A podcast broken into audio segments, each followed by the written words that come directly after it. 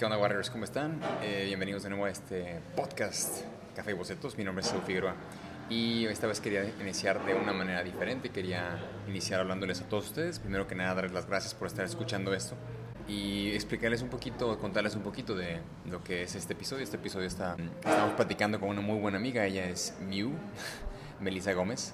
Y de hecho, eh, durante la plática que estuve teniendo con ella, que fue muy, muy divertida y muy entretenida, nos pasó algo, eh, pues algo random. Nos, topamos con una, una, persona que no conocíamos y que venía, venía en lo que parece ser un estado inconveniente. Entonces, eh, tuvimos que cortarle, tuvimos que cortarle la, entrevista.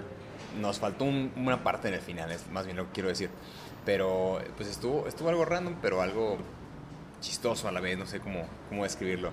Es buena parte. Por otra parte, también tuve un par de problemas con el audio, sobre todo en la segunda mitad.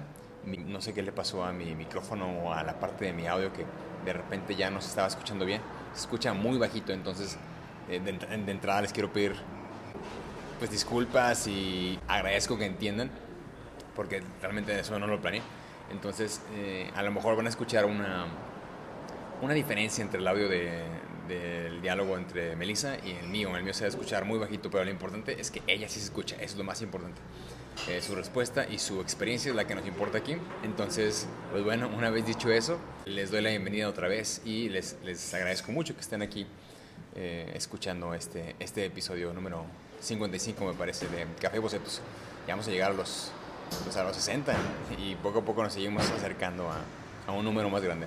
Pero bueno, entonces nada más quería dar las gracias y sin esto, sin más ni más, yo creo que voy a empezar a, hacer este tipo de introducciones en los siguientes episodios, contarles un poco de mí o un poco de la situación en lo que esté pasando yo y espero que les guste el contenido de este episodio. Bueno, vamos con la entrevista. ¿Qué onda, Warriors? Bienvenidos de nuevo a este podcast Café Bocetos. Mi nombre es Saúl Figueroa, soy dibujante y ilustrador de cómics y me encuentro aquí con Melissa Gómez. Ella es una súper ilustradora, muy buena amiga y por fin se nos hizo platicar con ella. Ya tenemos rato de querernos juntar y por fin estamos aquí. Eli, ¿cómo estás? Ay, muy bien, muy emocionada, estoy nerviosita, ya me puse chapeadita. Por favor, tú tranquila, eh, no vamos a, vamos a platicar nada de lo que no quieras. De hecho, eh, queremos que estés cómoda y que te puedas sentir eh, a gusto platicando, pues, porque te queremos conocer, queremos saber de dónde vienes, cuáles son tus influencias, Yeah. qué es lo que te mueve a dedicarte a dibujar e ilustrar y en este momento en donde estás trabajando, que podemos empezar un poco con eso. Generalmente empezamos de atrás para adelante, de dónde, de dónde viene el artista, y ahora a lo mejor podemos empezar exactamente ahorita. ¿Qué estás haciendo? Lo que nos puedas contar. Claro que sí, ahorita me estoy dedicando junto a Onem Studio, que es el estudio de mi jefe que se apoda Onem. Es Onem, un artista. ok. Saludos a Onem. Hola, alias Juan, bueno, es Juan sin nombre. Es- Saludos, Juan. Este, pues él ya es un artista de aquí de la localidad, que ya tiene pues sus añitos de trayectoria, ¿no? Tal vez se me sorprende que no sea tan conocido, porque pues yo he visto su trabajo, bueno, pues, yo lo conozco, y digo de que, wow, está muy padre, ¿no? Como que has participado en varias colecciones, colectivos, has conocido artistas bien chidos de aquí. Este, se me hace raro que pues no te des tanto a conocer, pero pues eso va a cambiar, vas a ver que sí. Eh, Muy bien. Entonces estoy junto con él haciendo lo que son colecciones NFTs. Ok. Este, actualmente estamos haciendo una que es personal de, de Onem, Ujú. junto con su primo Cruz, que también se dedica a hacer este, NFTs, pero él hace más 3D. Este, y ya hemos hecho otras colecciones para gente de Nueva York o colaboraciones. Ok, ok. Este, muy padre, la verdad.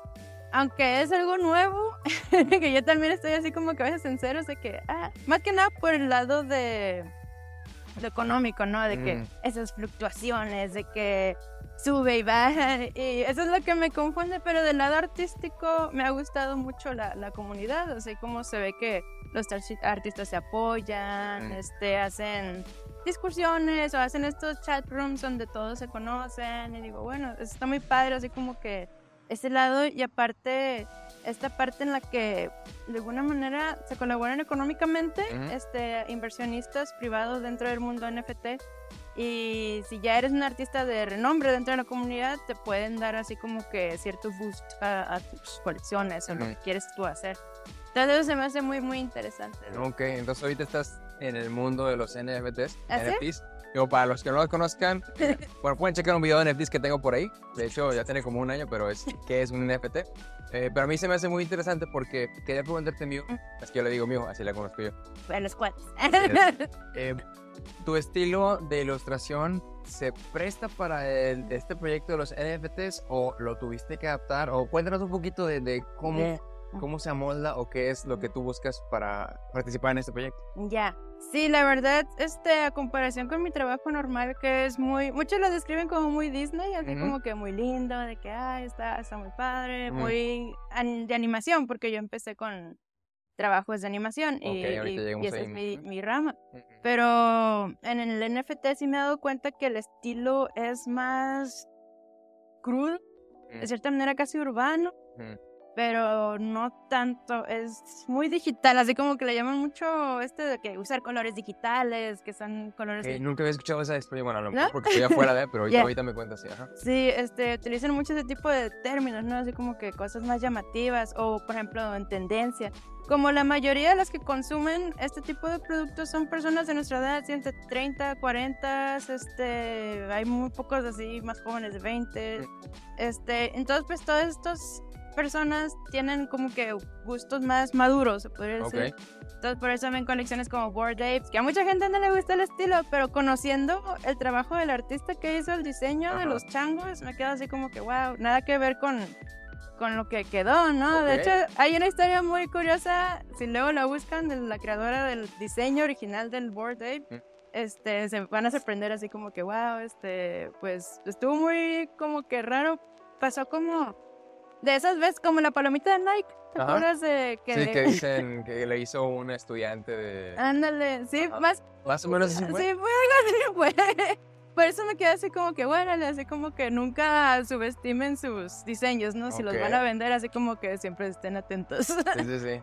Este, entonces, pues sí, yo sí personalmente tuve que adaptarlo, constantemente tengo que adaptarme, así como que a veces puedo decir que soy una persona que le gusta mucho experimentar, así viendo mis dibujos, este, las personas a veces no, no se dan cuenta de que, ah, tú hiciste esto y también hiciste esto, como que me gusta mucho experimentar en estilos, como que variar, casi siempre no tengo una línea así fija, de que de repente si un día me despierto de que, ay, ahorita me siento, no sé, muy triste, hago algo muy triste o algo, estoy muy feliz y hago algo muy feliz. Mm. Este, entonces me gusta mucho variar, no quedarme siempre lo mismo. También a veces eso me causa frustración conmigo misma ¿Por qué? por no tener un estilo en particular, porque ya ves que mucha gente está de que no, es que ese es mi estilo y que así me es, identifica. es recurrente esa. Sí, entonces como que a veces me quedo así como que, ah, no tengo un estilo, pero a la vez eso me ha ayudado mucho a, a de alguna manera, mm, ¿cómo se dice? Transformarme o ser un poquito camaleónica en ese aspecto. Y con los NFTs pues ha sido sino de que, Melissa, quiero algo más rudo o algo más realista, con más detalle, así como que... O me dicen, así como en mi journey, de que, mira, me gusta esto y esto y esto y esto. Puedes Ajá. hacer una amalgama de eso. Entonces, pues de ahí como que, "Gur, creo esto, lo estudio, me adapto y ya de que, mira, algo así. Ya. Entonces, pues sí ha sido un trabajo constante hasta la fecha. Por eso la junta de hace rato también fue algo así como que... ah, Porque vienes de la chamba, claro. Sí, acabo de llegar de la chamba, entonces pues fue algo así como que eh, cambio, así como que... Y es algo que sí he aprendido mucho dentro de mi trabajo, así como que hay una frase que utilizan mucho, no me acuerdo qué estudio, creo que es Lucas Films o algo así, que dice que tú siempre tienes que estar dispuesto a hacer cambios, así como Ujú. que sin titubear, ¿no? Así como que los cambios son esenciales y nada es constante en este trabajo. Y yo de que, pues sí. Levanta la mano. Así es. y pues a veces me cuesta trabajo, así como que cuando pues me rechazan algo de que búscale más, búscale más, como que me resisto tantito, pero pues son bajes del oficio, ¿no? Así como que bueno, pues tengo que retarme a hacer esto así como que diferente, a cambiarme, así como que...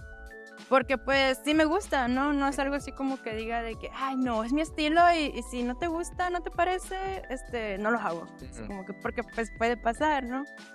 Y en este caso así de que, bueno, pues tengo que cambiarle, este, ver otra manera diferente de, de ver las cosas. Bueno, pues bueno, vamos a sentarnos un rato a meditar y, y estudiar.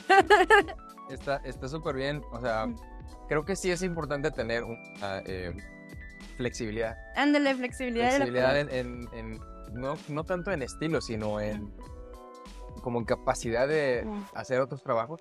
Ah, O sea, como yo estoy seguro que si tú ves tus trabajos o le preguntas a alguien que está familiarizada con tu trabajo, te puede decir, ah, eso lo hizo mío. Porque aunque uno no lo vea, sí tiene ciertas características, ¿no? Las cosas que hacemos. sí. Aunque nosotros no lo veamos. Yo, yo sigo diciendo también que yo no tengo, todavía no tengo un estilo definido y probablemente muchos dicen lo mismo, ¿no? De su trabajo. Pero sí hay mucha gente que lo puede ver y, ah, es que sí lo hiciste tú, o sea, puedo ver, ¿no? Ya. Eh, pero el tener esa flexibilidad, sobre todo cuando estás comenzando ¿no? en, en- en- en cualquier industria, como que tienes que, me, la experiencia me ha dicho, Mm. que tienes que rascar en donde puedas. Ándale. Y si empiezas haciendo, no sé, eh, caricaturas o empiezas haciendo comisiones, pues a lo mejor no va a ser exactamente lo que tú quisieras hacer, Mm.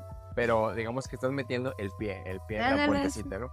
Eh, pero por lo que tú me cuentas, mío, ahorita en este proyecto que estás haciendo, pues tienes que tener esa flexibilidad Sí. porque nunca sabes esto a dónde te puede llevar, ¿no? Exacto, sí, porque pues es- a veces haciendo cositas así diferentes me ha abierto la puerta a muchas otras, entonces pues estoy muy agradecida, ¿no? Así como que digo, pues en su momento pues te resistes, pero ya que sales de tu zona de confort es como que te abres a... Claro, la zona de confort, la, ah, bueno, agraciada o bendita o maldita zona de confort. Ándale. Eh, por ejemplo, ¿en qué momento saliste tú de tu zona de confort que te llevó a llegar a este proyecto? ¿O ¿Qué estabas haciendo antes? Pues estaba igual trabajando con Onome. Ok, entonces ONM es una constante aquí. Sí, es que lo padre de que me gusta trabajar con él es de que nos gusta explorar diferentes medios, así como Ujú. que donde podamos poner algo creativo o storytelling. De hecho, el estudio se enfoca más en lo que es storytelling y diseño de personajes. Ok, Y eso nos ha, bueno, nos dimos cuenta que eso era nuestra esencia ya después de un montón de ok, trabajos, ¿no? es interesante. Sí, porque pues empezamos con publicidad, así como que hacíamos campañas o este, animaciones para redes sociales, Ujú. cómics, así como que le hacíamos de todo. Ok, Pero luego nos dimos cuenta que la constante era diseño de personajes y storytelling, como que nos gustaba jugar con estas cosas. Este, y lo padre es de que pues estos dos elementos los puedes utilizar para cualquier medio, ¿no? Ya sea digital, este, televisión, radio, así como que puedes meterlos donde sea. Entonces eso nos ha llevado a un chorro de caminos, ¿no? Entonces y a la vez me ha obligado a mí como que a salirme de mi zona de confort, de que de no pensar simplemente como el diseño de personajes como algo bidimensional, como que es algo que puede brincar así como que a diferentes medios y eso pues me motiva, ¿no? Me, Sí. me emociona, es como que algo que una adicción. Te- sí te entiendo. Eh, entonces han sido colaboradores, ya tiene un rato que están haciendo proyectos juntos. Sí, ya. antes de este proyecto estaban haciendo algo antes que los llevó a este proyecto. Sí, de hecho, hubo un tiempo que tuvimos un hiatus, así como que no colaboramos, no nada, cada quien estaba por su cuenta. Este, cuando salió lo de los NFTs, este, yo sigo a este artista que te comentaba, David O'Reilly. Me gusta mucho, él es un artista multidisciplinario, pero más dedicado a la animación, este, experimental. Y vi que dijo, no, pues voy a empezar a sacar pequeños clips para NFT. Y me quedé pensando, pues no entiendo mucho qué sea eso, pero Mm, la estética queda mucho con lo que hace mi amigo Onem. Entonces le dije de que, oye, mira, es que este artista que me gusta mucho, voy a empezar a hacer esto, igual y te pueda interesar.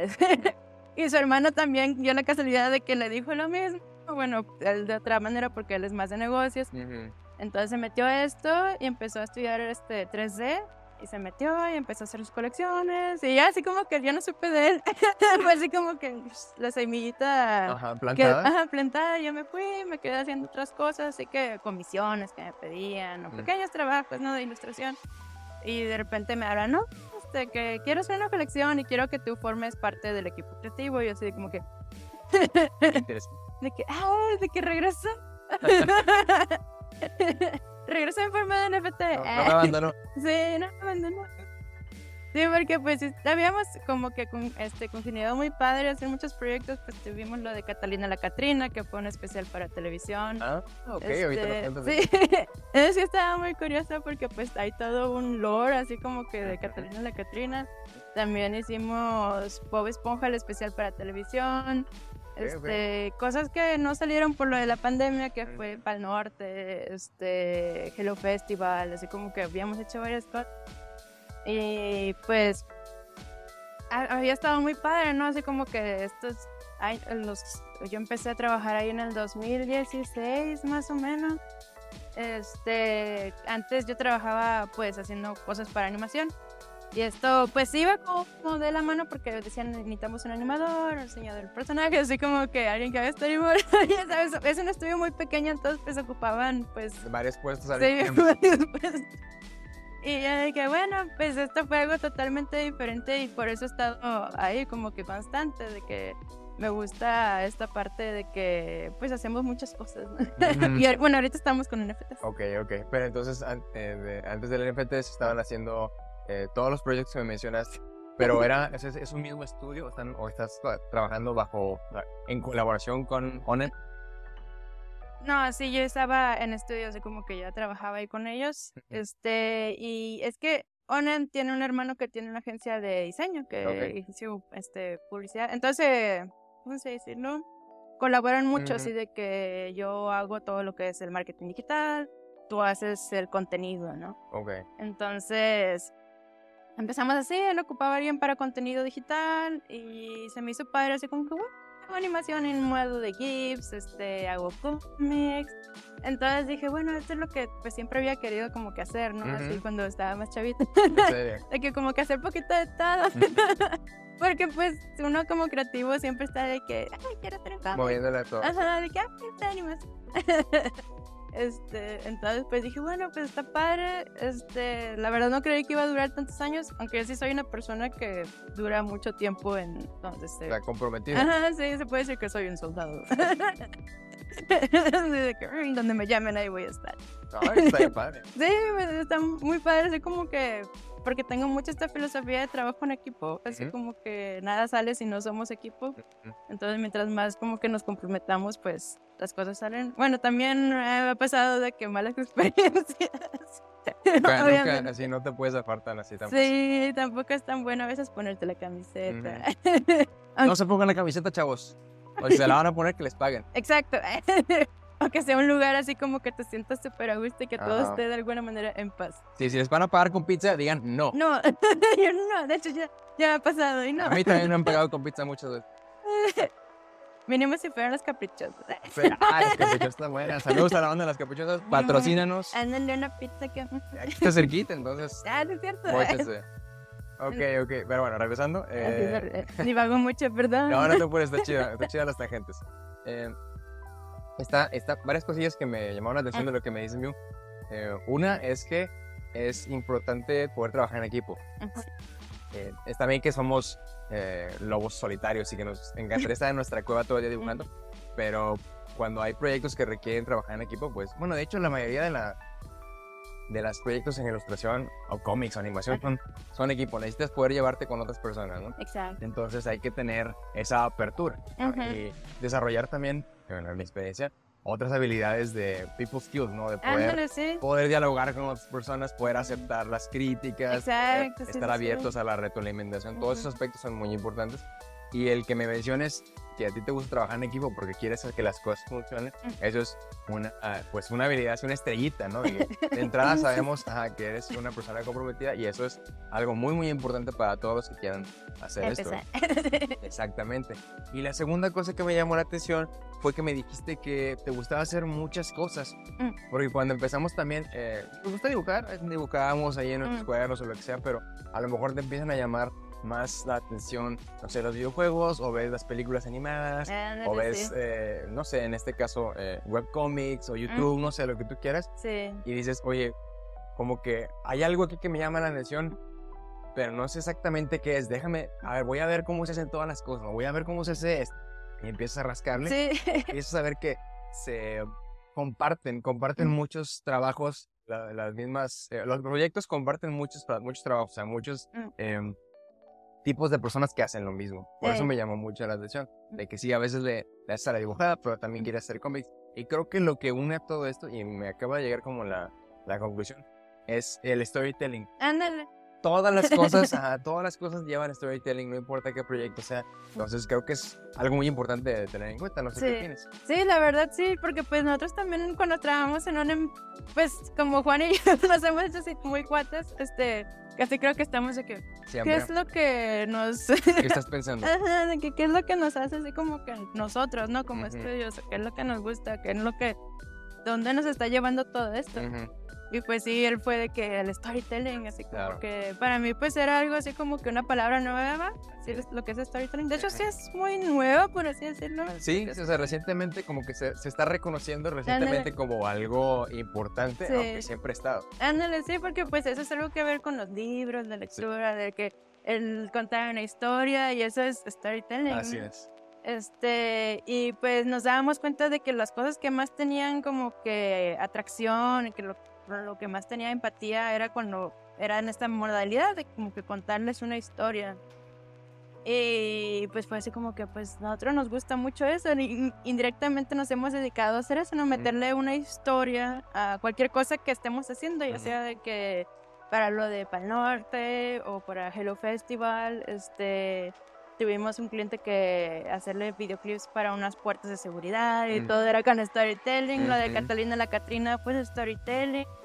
Este, a pesar de que era algo para televisión, hacíamos guiones y sacábamos el personaje como era en su historia, co- Ujú. porque era así Catalina, entonces como que siempre le damos un trasfondo y de que pues esto es, con- estamos contando la historia de, de este producto, de esta marca, de este Ujú. personaje, entonces fue de que sí, nos gusta, así como que nos gusta meterle esto y pues uno pensando en su vida diaria, pues también ¿no? a veces uno que se pone a dibujar personajes, pues en tu cabeza ya te estás creando así como que una historia, ¿no? Así como que, ay, es que este personaje es punk y le gusta ir a hacer así como que desmadre.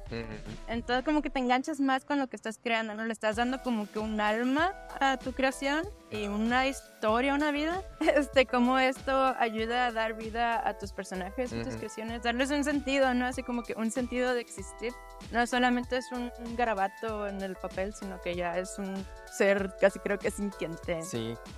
Sí, es que si nos ponemos a pensar, Dios, que um, a lo mejor cuando estás joven, te pone, bueno, ojalá ya se estén dando cuenta los jóvenes y, y, eh, si ya deciden que es por este lado, que vayan identificando ese tipo de cosas, ¿no? El, el, el storytelling o el contar una historia. Es lo que eh, compartimos todos como seres humanos en cualquier ámbito. Si te pones a pensar en la publicidad Ándale. o en, en, pues, no sé, en la animación, los conceptos, inclusive los gráficos, todo lleva una historia que amarra. Exacto. una historia no necesariamente como una que hay un héroe y un villano, ¿no? Simplemente es una historia que está eh, amarrada con ciertos conceptos y es lo que, tú- lo que uno quiere transmitir. Entonces, Exacto, sí. al principio como que empiezas eh, a lo mejor imitando, ¿no? Ves un estilo de algún eh, ilustrador o ilustrador que te encanta, ¿no? Ah, me encanta cómo este artista hace esto. Y empiezas copiando, lo cual está eh, perfecto. Así Sí. empezamos todos. ¿Tú qué dibujabas? Sí, pues Disney. Ahí está, ¿ya ves? Tú empezaste a dibujar. ¿Cuál es tu película favorita de Disney? Ah, No me Stitch, puedes preguntar Stitch. eso. O Lilo bueno, y dame tu top 3 si quieres. Ah, bueno, es Lilo y Stitch, este... ¿Qué más de Y Disney? los Stitch es tu pre- o sea, de que arriba top 1. Pues sí, bueno, me gusta porque pues me identifico mucho con el personaje. Ahí está, ahí está, es la historia. La historia te identificas con el personaje porque Exacto. tiene ciertas cosas que compartes. Sí, las Historia. cualidades. Exacto. ¿Cuál, cuál otra historia? No, ¿Cuál otra película? Luego, Otra película. Así de que ahorita están pasando... Que, que- sí, no, no se te ocurre ninguna, ¿no? De Sí, que, es que sí, soy mucho así es como esta, que... eh, pero de la, de la época anterior o de la época nueva de 3D Image. Ah, las 3D. cosas nuevas, pues prefieres? su topia se me hizo muy bonita. Zootopia. Bueno, pero... Muchas así como que... chida, sí. Porque tiene una historia bien. o Sí, sea, y aparte que le- diseño de personaje. está lleno mucho personajes. Ah, pues diseño de personajes, ya. Pero sí, o sea, la historia que comparten, Ujú, la gente conecta con esa historia. Exacto. Eso es lo que te, se te imprime, se te imprime en tu mente y por eso te gusta tanto ciertas cosas. Sí, de hecho, pues sí es muy bueno en cuanto a tips storytelling. por decir. favor, por favor. Es este, siempre cuenta tu historia, bueno, cosas que conoces, ¿no? Tampoco no, no intentes hacer algo que tal vez no sea que tú hayas experimentado. O si vas a hacer eso, Ujú. primero infórmate, así Exacto. como que el contexto de, de esas personas o esa especie de, de personaje que quieras contar. Este, porque pues, por ejemplo, yo cuando hago personajes igual, así, este, si mi jefe me pide de que no, quiero que sea así como que se vean cholitos, algo que yo nunca he sido cholita.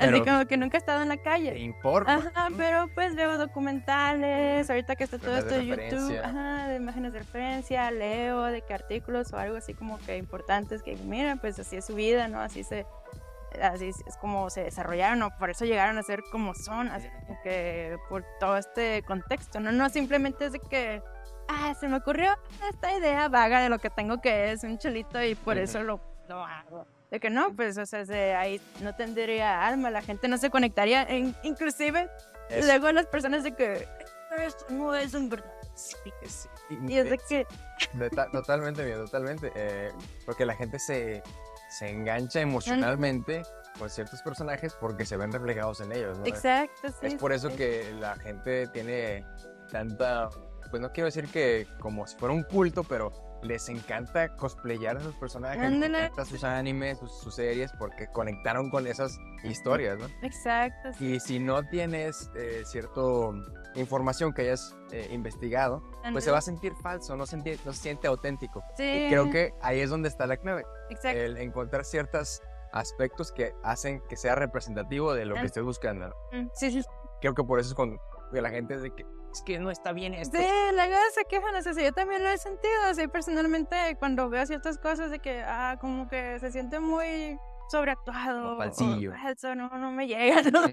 Porque inclusive aunque no sea algo que yo haya vivido, este, un personaje ficticio, este, por ejemplo, en este caso un cholito, este, si yo veo una representación de alguien que sea así, este, auténtica, que así se vea que haya sido estudiada, por ejemplo, como la película esta que se grabó aquí, de que ya no estoy aquí, Ah, sí, sí. es- con digo- los, este, los de Colombia y eso. Ándale, sí, de que igual y yo no viví ese contexto, pero eh, estuve en las periferias, ¿no? Así Ujú. como que, y lo entendía, ¿no? De que sentía empatía por el personaje porque Ujú. se me hizo muy real, así como Ujú. que mm, demasiado humano y dije, pues esto no es así como que una vers- ah, versión falsa de, de lo que sería este personaje en este contexto. Así como que dije, sí, sí está muy bien estudiado este contexto, así como Sí que, le, sí le, sí le sabe. ajá, sí le Eh, sabe, sí investigaron bien, o cuando menos, no cuando menos, pero creo que, es que se, convivieron. se ve muy, muy padre también la película. Y sí, buscaron gente que Sí. vive en esas colonias y No, que conocía del tema, ¿no? Entonces, de nuevo, hacer tu research, investigar.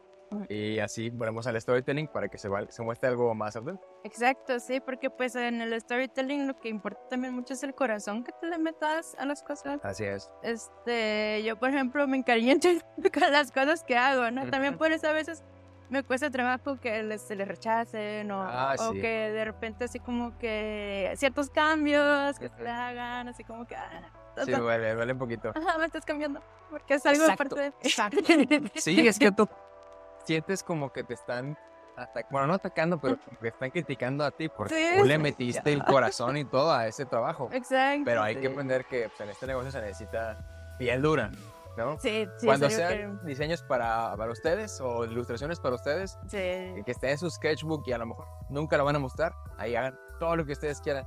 Pero cuando es algo comercial que estás trabajando para alguien, sí se necesita. Ok, venga, dime, dime qué, qué te llamó o qué es lo que no te está funcionando para cambiarlo. Sí, de hecho eso me pasó mucho con Catalina la Catrina. A ver, cuéntanos, cuéntanos cómo, se dio ese, ese proyecto. Ah, ya estuvo muy padre también. Fue así como que. Como que. ¿Cómo decirlo?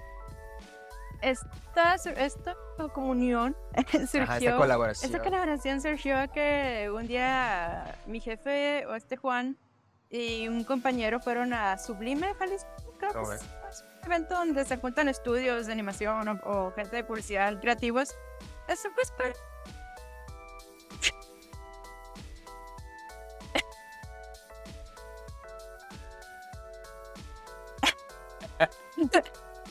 este se cuentan pues para congeniar ideas, para conocerse, hacer networking.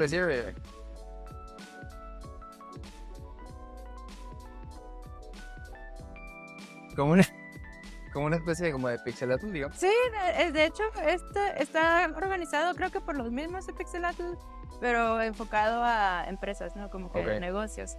Es- no va mucho estudiante o, o gente freelance, este va más como que estudios, Ok. este porque en el formulario, porque yo lo llené, sí te piden mucho, ¿no? De qué cosas de, en cuanto al estudio, cuántas, cuántas personas trabajan, bla, bla, bla, así como que estadísticas y cosas. Este, entonces ellos fueron para allá y se conocieron a, por azares del destino, güey, Ujú. cosas medio fortuitas. conocieron a Genaro, que él trabajaba en ese entonces en la subdivisión de Canal 5 para. Televisa, Ujú. en cuanto a contenido para niños, así. Entonces, pues mi jefe le empezó a platicar sobre esta tecnología que era, ah, ¿cómo se llamaba? Como phrase tracking, pero para puppets digitales. Ujú, ujú. Este, que estábamos nosotros así como que empezando moverle. Este, y le llamó la atención, así como que, pues igual y se puede hacer algo para la televisión. Entonces, ya mi jefe llegó con la nueva, la nueva nueva, ¿no? De que pues, casi creo que tenemos algo que trabajar. Ahora vamos a hacer esto. Ajá, y fue de que, bueno, yo, para mí fue de que algo súper novedoso porque pues yo ya había hecho personajes para animación, pero nunca para algo que se estuviera moviendo en vivo. Ok, eh, cu- cuéntanos por favor, amigo, ¿cuál es la característica del, bueno, en este caso, el, el face tracking o lo Ujú. que estabas comentando? O sea, ¿qué, qué es lo que significa que, que sea algo tan nuevo, bueno, en ese entonces? Ya, sí, porque pues la verdad, para mí todavía sigue siendo muy novedoso, pero no se ha explotado. Lo que se ha hecho mucho son los VTubers con Ah. este, el, se fue el nombre del programa, que así con ese mismo programa hicimos la última Catalina. Ujú. Este, mucha gente dijo, ¡eh, VTuber! no, no, es lo que se ve, identificaron. es que se ve. No, pero ¿qué sé cuál dices, no? De que los VTubers tienen su, avatar o su, Sí. su- no sé cómo si se le llame avatar o no. Y que se mueve en tiempo real, pero pues está Sí, y todo. está muy interesante, la verdad. Yo no le sé mucho los aspectos técnicos porque eso se dedicaba a Marcelo, mi, mi, mi compañero. Saludos, Marcelo, que Saludos, es una persona bien chida en cuanto a encontrarle todo lo técnico a estas cosas creativas. Este. Entonces fue de que, bueno, tenemos que hacer este, este personaje, ¿no? Para empezar a diseñarlo, y bueno, ahorita te voy a mostrar el, cómo empezó esto. Ah, súper chido, súper Estuvo chido. medio así de que Como, usual, como usualmente. Sí, fue una especie de montaña rusa, pero estuvo muy padre. Ujú. Este, pero sí el programa en cuanto a face tracking, puppets digitales, siento que ha sido algo que no ha muy explotado. Ujú. Digamos de que para mí era así como que Furcio, ¿no? Lo que recordaba de que, ah, pues yo recuerdo este, este cuate Furcio, de que fue primero, ¿no? Así Ujú. como que en TV Nacional, de que era 3D y aparte se movía ahí en raro. ¿No era?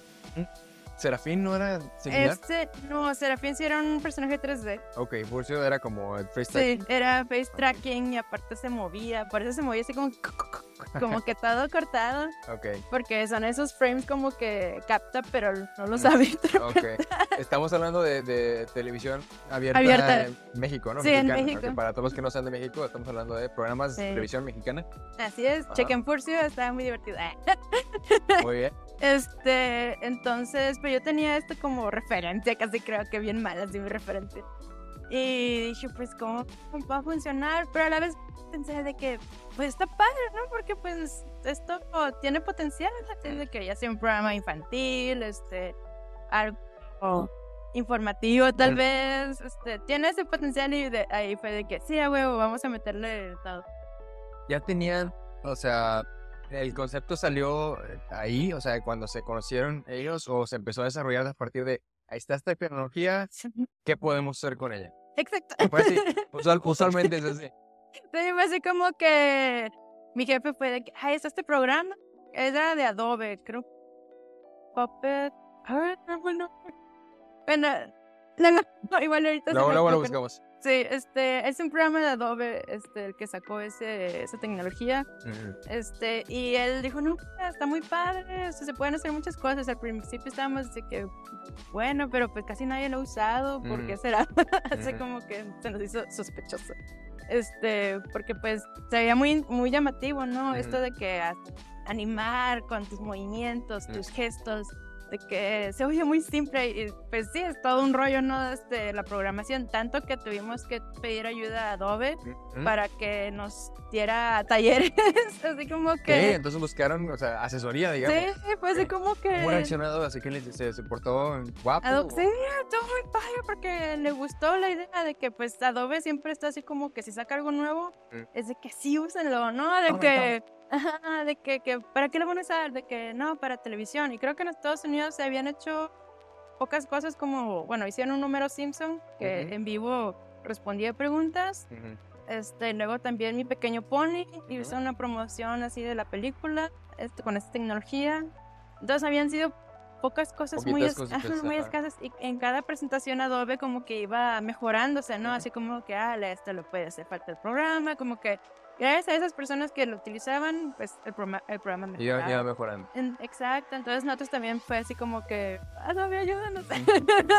Y en México no estaba haciendo nada similar, me imagino. No, así como que nosotros estuvimos investigando y pues había un chavo creo que en YouTube que hacía videos, pero era por su cuenta, este, pero para televisión nacional no se había hecho, entonces estábamos como Es que, que ahí, ahí está lo interesante. sí, estaba así como que, pues eran puros nervios, hasta me pongo yo nerviosa de serio? que, ah, recordando porque pues sí era así como Sí, que...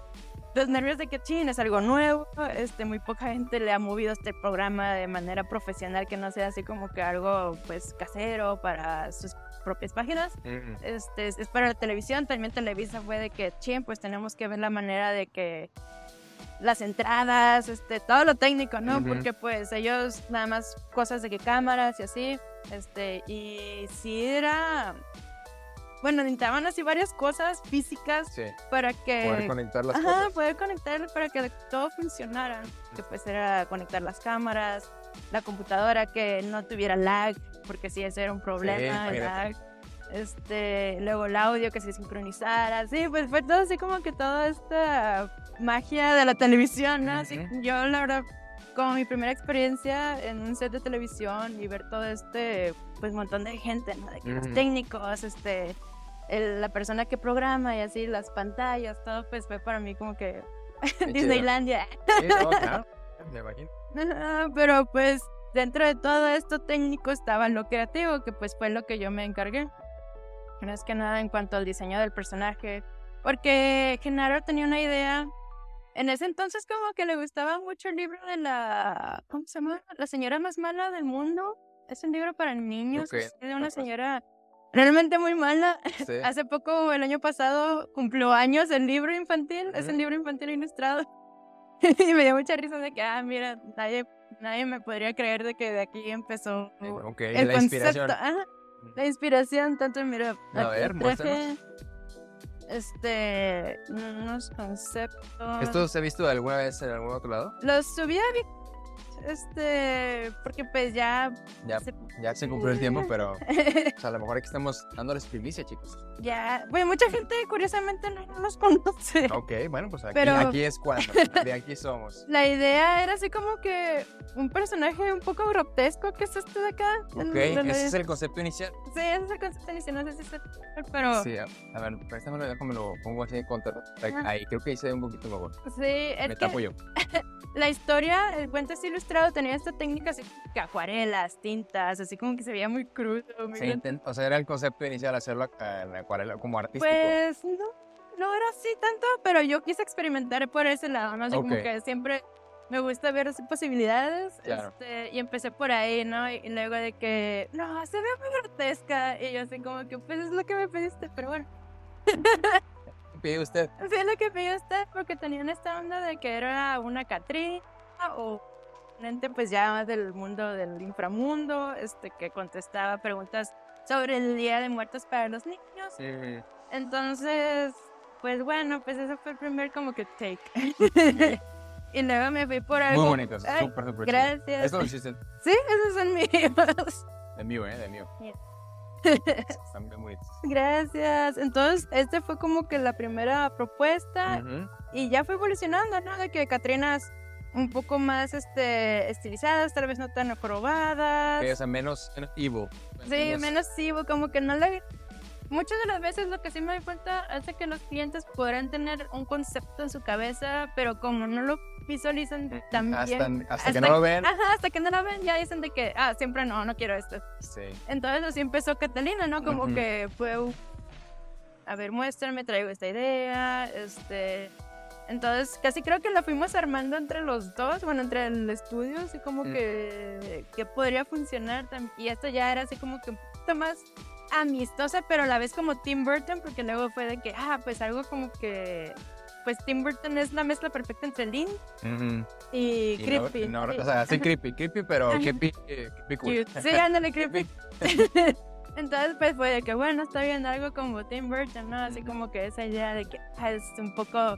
Como que sí te daría miedo topar a este personaje, pero tal vez su personalidad es lo que te gusta, ¿no? Claro. como Sí. Jack, ¿no? De que Claro, imagínate. que te cae bien. Ves a Jack y dices, "Eh, yo quiero tomar un Sí, exactamente, pero si lo vieras por primera vez sin contexto, creo que sí te sacaría un susto porque está altísimo y es delgado, todo así. pálido. Est- estos conceptos los desarrollaron. Eh, dice, o sea, ¿ya había visto la película de Coco? todavía? O sea, con ahí. promoción lo de Coco, sí, eso también fue un como que ¿Les fue, o sea, les sirvió o fue con su contra? Sí no sé, porque pues estaba este hype, ¿no? De Día de Muertos. También por eso fue mi jefe, este Genaro, de que no, pues no sé cómo vaya a pasar todo esto, porque pues no vaya a ser que nos digan que somos copia. Y también fue así como que evitar, así como que ver cosas de Coco para no influenciar Influenciarte, ok. Sí, tanto. Porque pues ya lo había absorbido todo, ¿no? Ya ves cómo es Disney de que si lo Disney lo- saca, aunque sea algo como que apreci- apropiación cultural, como que Ujú. ya lo relacionan mucho, ¿no? De Ujú. que no es tanto de que, ah, ve. Sí. De que no, sí, estoy coco. Entonces teníamos esto de que, ay, bueno, de que no inspirarnos o hacer algo totalmente, bueno, no totalmente diferente porque pues, o sea, Disney hizo un muy buen trabajo en Ujú. hacer su investigación de cómo Sí, se ven las cosas. y se ve muy llamativo. Y pues sí, era como que competir con- contra este gigante, ¿no? Sí, pero no creo que no era la, la intención. Nunca fue la intención. Siempre fue la idea de Catalina era que fuera un personaje que les enseñara a los niños a apreciar el Día de Muertos, así como que porque Genaro decía es que yo siento que muchas de las generaciones más chavitas como que no sienten algo especial por este día festivo. Este, entonces sería padre así como que volverse a conectar con esta onda del Día de Muertos, qué significa, este, la parte de como que apreciar la muerte y a la vez recordar a nuestros vivos, a nuestros muertos, quiero decir. Este, esta era más que nada la idea, así como que Catalina era este vínculo entre los vivos y los muertos, así Mm. como que ese era su, su propósito, así Ya. como que que si un niño le habla sobre que es que es que mi abuelito murió, lo has visto por ahí, que Catalina tal vez puede decirle de que sabes que sí, él, él está muy contento, este, y quiere verte, por eso pone un altar, ¿no? Así como que pon tu altar. Esa era más que nada como que su misión de que niño, este, hay que recordar a los muertos para que eso suceda, la magia de ese día es como que poner tu altar porque te va a visitar. Era, era como una especie de Santa Claus. Santa Claus, pero eh, costumbres mexicanas. Ajá, de costumbres mexicanas, exacto. Así como que, que los niños como que entendieran esa magia de ese día, ¿no? Porque pues igual y muchos nada más desde que, ay, el pan de muerto, y me Mm. obligan a hacer un altar en, en la escuela, y- pero pues no entiendo. De nuevo, conectar con la historia. Exacto, sí. sí, exacto. Es esto, así como que crear un vínculo emocional este, con algo, ¿no? Es como que con este café. Claro, claro. Este, y aquí en este caso era conectar emocionalmente con ese día. ¿Cuál es el propósito de ese día? De que cuál es la misión de ese día. Así que y aparte le damos como que esta parte mística de que es, bueno, ya desarrollando la historia de que ese día se abre como una especie de portal, así en que, en donde los muertos viajan a, al mundo de los vivos. En el inframundo se crea un mega, una mega ofrenda con todo lo que tú les das. Entonces, pues, eso como que pues, a nosotros nos emocionaba así pensarlo de que pues cómo van a reaccionar los niños. ¿no? Claro. Entonces, pues ya desarrollamos este a Catalina, pues estos fueron los primeros conceptos. Este, bueno, no traje los digitales, obviamente. No apures, Pero bien pueden- Ay, gracias. ya pues se decidió en un personaje, pues que fue el final, bueno, el final del la primera temporada, por así Ujú. decirlo, el, el año uno de. Catalina. Este, ya, ya. Y se desarrolló todo su personaje de que pues era una chica, este, pues muy trabajadora, ¿no? De alguna manera. A veces les digo a mis amigos que cuando la vieron fue de que eres tú, ¿verdad? Así como que... Pues de que sí, pues bueno, no este, porque pues la vieron de que físicamente tenía un aire como, pues, obviamente no soy tan delgada como ella, pero tiene, no, así como que eres tú. Y más que nada por como es el personaje, así como que le gusta trabajar en equipo, este, es muy optimista, este, alienta a los demás a que sigan adelante. Este, pues muchos de los mis compañeros que me conocen así en el modo laboral es de que, ah, pues es que eres tú, ¿no?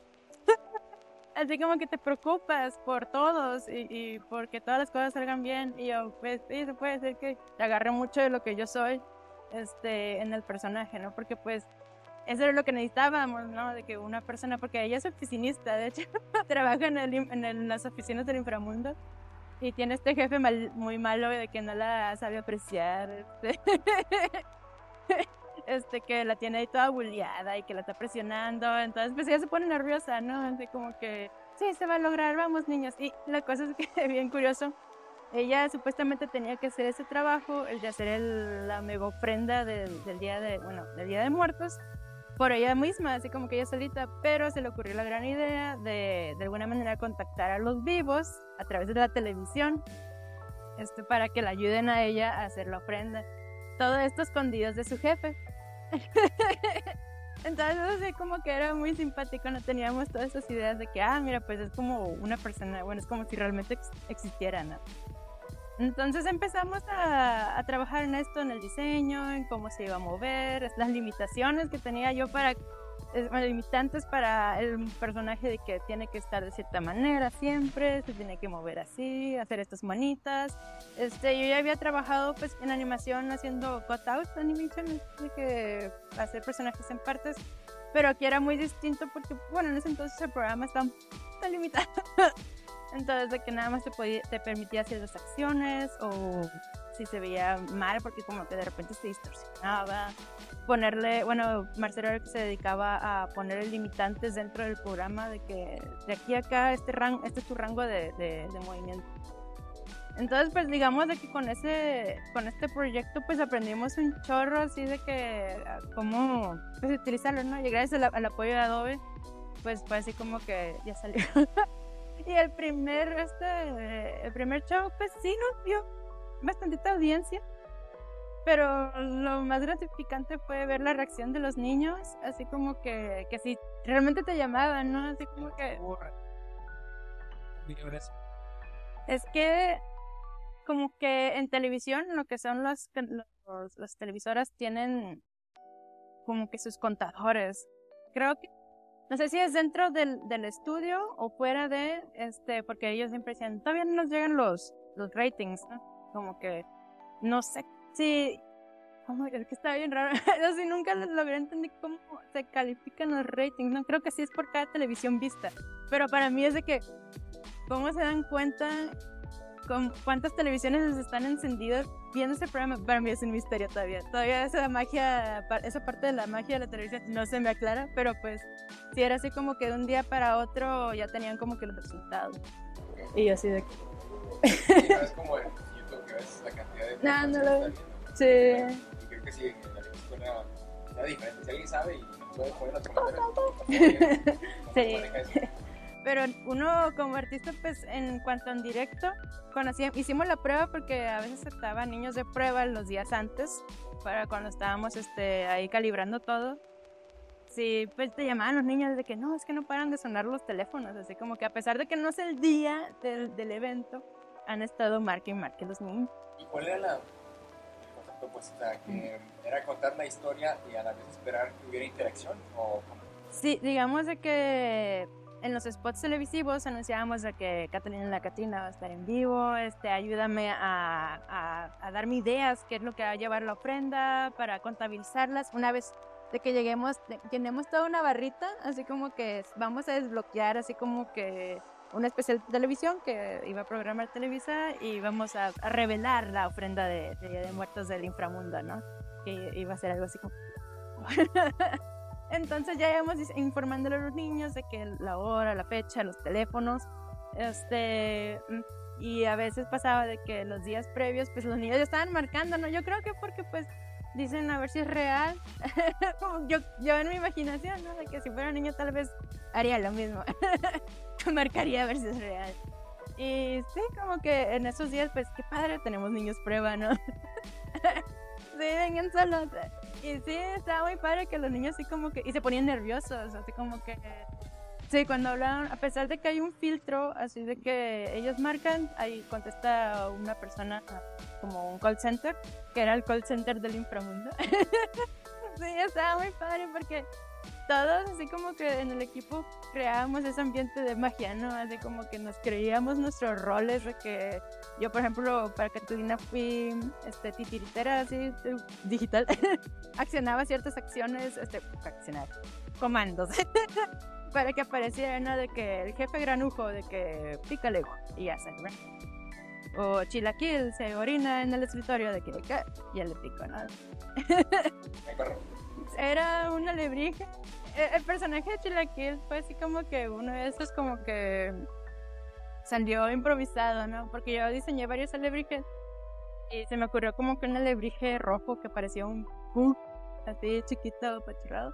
Y el Genaro y su equipo fue de que, oh, bien bonito, de que corremos por la mascota de Catalina. Y yo de que, Chilaquil, ¿qué? Y como estaba de moda el perro Chilaquil, por eso tenía ese nombre, ¿no? Que, ah, Chilaquil. este, entonces fue así como que, ah, mira, una creación esporádica salió adelante. ah, y luego, pues, ya estando ahí en el, en el foro, este, ah, y lo que sí batallamos en chorro fue lograr eh, obtener a alguien que fuera la voz de Catalina.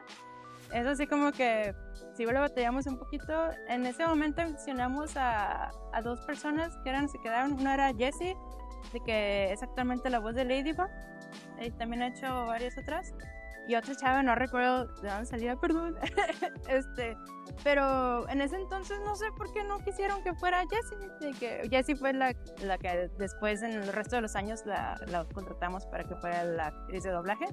Pero en, en la primera vez fue esta otra chava y sí, este, ¿cómo, cómo trabajó? Pero la que se llevó así como que totalmente el gusto del, del público fue Jessie por, por, su trayectoria, ¿no? Así como que, de hecho, en los años anteriores, cuando Jessie fue la, la, actriz de doblaje, como que más niños nos seguían solo porque era Jessie. Ajá, su fanbase, estuvo muy padre. así me quedé de que, wow, nos ayudó a jalar más.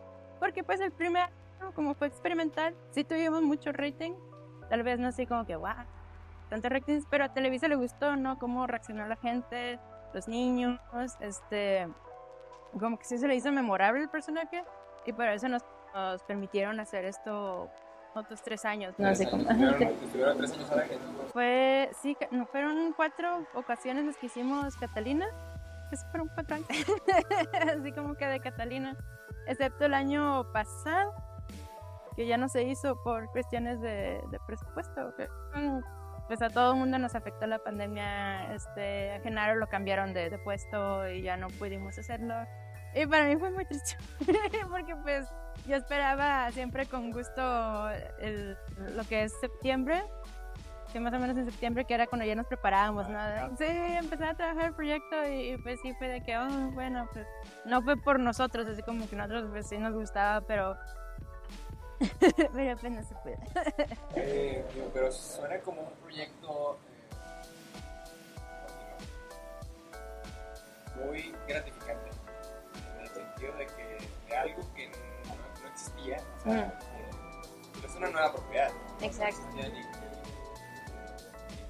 un diseño social, es totalmente nuevo, que salió de una, no tanto de una necesidad, sino como una oportunidad que vieron que se fue dando y van dando el, el crearlo de cero, a crearlo y a aventarlo allá afuera sin saber cómo va a reaccionar la gente. Ah, Eso yo creo que es algo, primero, eh, como que es la naturaleza de todos los proyectos de, los creadores.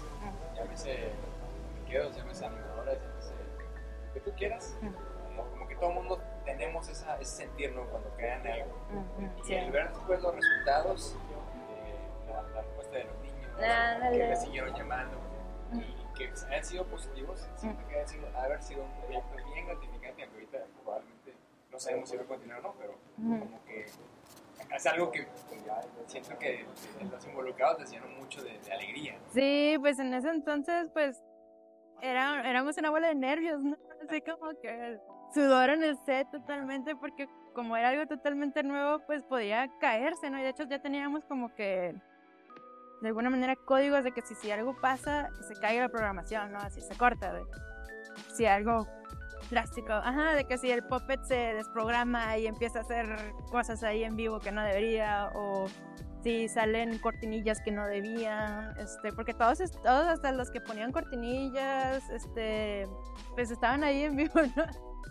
Ajá, y los- nosotros los titiriteros digitales, la chava que tenía lo del face tracking, este, todos estamos ahí en vivo y, así como que sudando, ¿no? Eran muchos nervios. y pues Genaro también se sentía así como que pues nervioso y hasta tenso, ¿no? Porque pues era algo por lo cual él había peleado mucho para que saliera al aire, que se realizara. Y pues era su bebé también, sea, como que era, era nuestro bebé, así como que, ah, debutando. Este, entonces estamos de que ching, que todo salga bien y que todo, sobre todo salga en tiempos, porque nos daban como 10 segundos para hacer toda la parafernalia, ¿no? Era, era contra el reloj, así de que estamos de que ah, todo tiene que estar cuadrado. Y teníamos guiones también. Este, nosotros aceptábamos llamadas, cada llamada tenía que durar como unos 3 segundos, 2 segundos, así. Más aparte, teníamos, la chava tenía que decir un texto de un guion que ya lo habíamos hecho. Este, y así como que teníamos varios bloques de cosas que se debían de cumplir en este tiempo, ¿no? sí, porque aparte el show era entre comerciales de los programas que se estaban reproduciendo en ese, en ese momento. Eran cápsulas, eran capsulitas. Entonces estábamos haciendo que... este, pero pues ya al final, cuando todo acabó, pues como que... ya que... Pues, lo logramos. Sí, es como que eh, fue una pues montaña rusa de emociones. Desde realizar, desde el momento en que tuvimos la oportunidad de desarrollar el programa, toda la producción, este, el momento de todo lo técnico, la- el apoyo de Adobe, este, como que todo se fue poniendo y así, como que subes, subes, y luego pues, ah, los errorcitos técnicos y cositas así. Pero subes con el programa, no sé, sí estuvo muy... Una montaña rusa, ¿no? De emociones y actividades. Pues, porque cada proyecto que uno hace, cada cosa pues, nueva, Ándale. le vas aprendiendo. Sí. Y vas, te quedas con nuevas experiencias, nuevos aprendizajes que después puedes utilizarlo en otros lados, ¿no? Exacto, Que es sí. lo que estoy eh, obteniendo de, de tu historia. Ándale, Eh, sí, Cada pues- proyecto que haces, que a lo mejor no es del mismo ramo, al contrario, es muy variado por lo que me estás contando. Sí. Has aprendido algo que te lleva a lo siguiente. ¿No? Ujú. Que te lleva a lo siguiente. En este caso, siempre has estado, bueno, has colaborado mucho con Hombre, ¿no? Sí. Eh, y de ahí salió el proyecto, ¿no? Ujú. Antes de, entonces antes de, eh, la Catrina, ¿cuál era el nombre? Catalina. Catalina, Catalina la Catrina. eh, antes de que trabajaran en ese proyecto, eh, todavía estabas trabajando con Hombre, o sea, Sí, todavía colaboración. Entonces tienes, digamos que mucho tiempo. para- Sí, pues son seis años o creo que ya más. Sí, es, es un buen, o sea, Es, es lo que a veces me pongo a pensar y a veces le digo a, a Juan Onem de que, oye, es que la neta hemos hecho muchas cosas, desde como que si te pones a pensar, hemos hecho demasiados proyectos y hemos picado en todos lados, ¿no? Así como que por eso sentimos que el tiempo pues, ha sido mucho, pero a la vez casi creo que sentimos que ha sido más por la cantidad de proyectos que hemos hecho, ¿no? Así como que diferentes sobre todo, porque cada uno lleva su aprendizaje, entonces pues nos sorprendemos, ¿no? De que, wow, de pues, nunca, está padre porque pues nunca nos hemos dedicado simplemente a algo, no sé, publicidad, de que solamente hemos hecho posts en Facebook o en Instagram o YouTube, sino que hemos hecho de así muy variadito. Entonces por eso no lo hemos resentido tanto, así de que nos aburramos o digamos esto ya es muy monótono. Así como que siempre hemos buscado la manera o nos han contactado para diferentes cosas y eso nos ha ayudado como que a mantener esta chispa creativa, ¿no? De que a ver qué se nos ocurre o a ver dónde agarramos inspiración a ver a qué hacemos de que, o qué podemos implementar de nuevo, ¿no? Este, entonces por eso ha sido muy dinámico, que, que, pues sí, por eso me ha gustado mucho colaborar con, con él. Este, porque pues anteriormente yo había hecho proyectos de películas animadas. Es- antes, antes de Honor, este, yo estaba en un proyecto que se llamaba Heriberto y Demetrio. Este, de hecho, el estudio estaba aquí por Altavista, Primavera, no me acuerdo.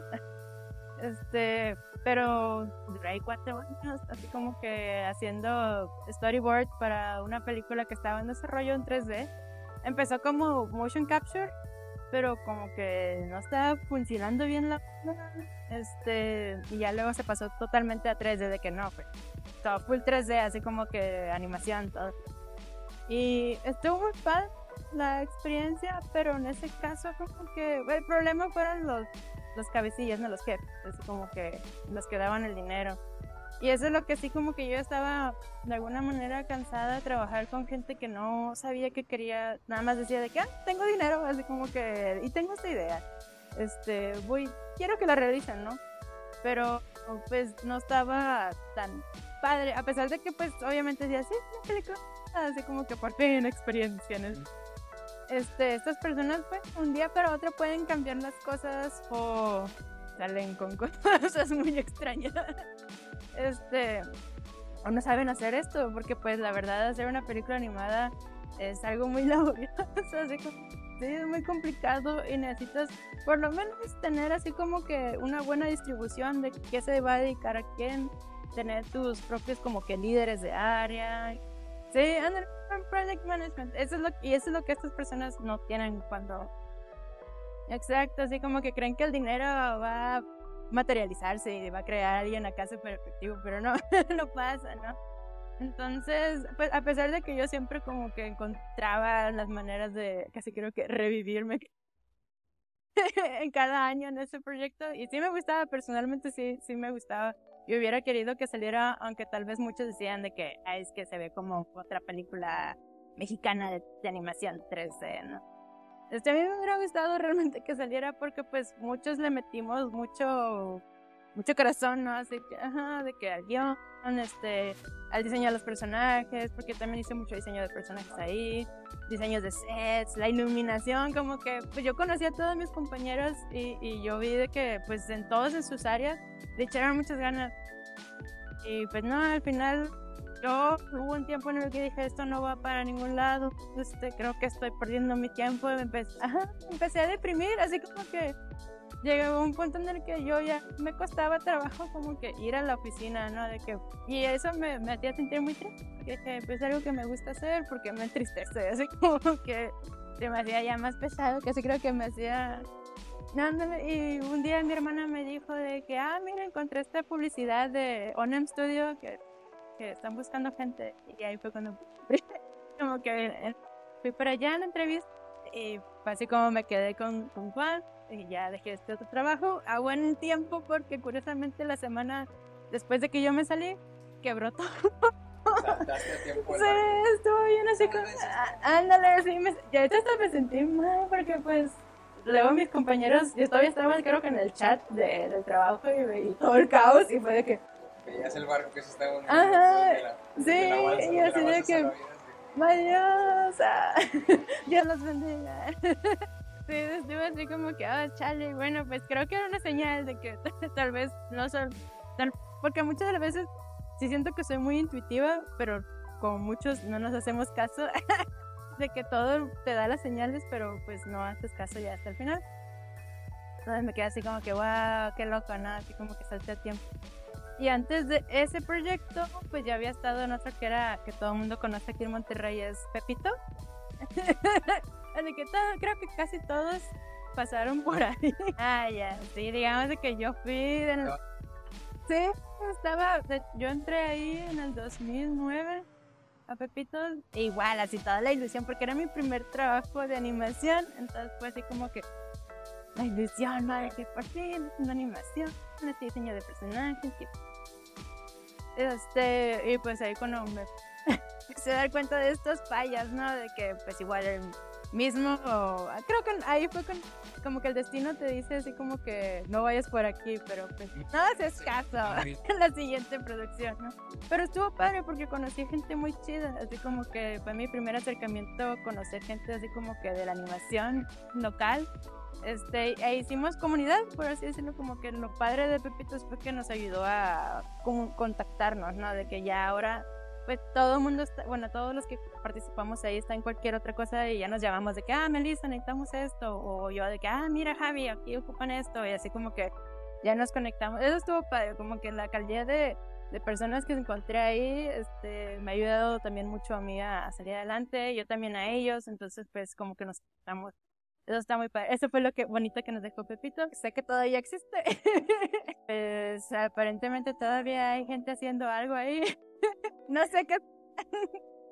Pero pues yo me quedo así como que, bueno, pues cada quien, supongo que el dinero todavía sigue. Pues, sí, no, bueno, de hecho, es, como, como que es algo que, que todos los que empiezan a trabajar en mm. este tienen que pasar por alguna, en alguna otra ocasión por proyectos con esas características. Sí. No, uno lo quiera. Honestamente, yo no, no les recomiendo.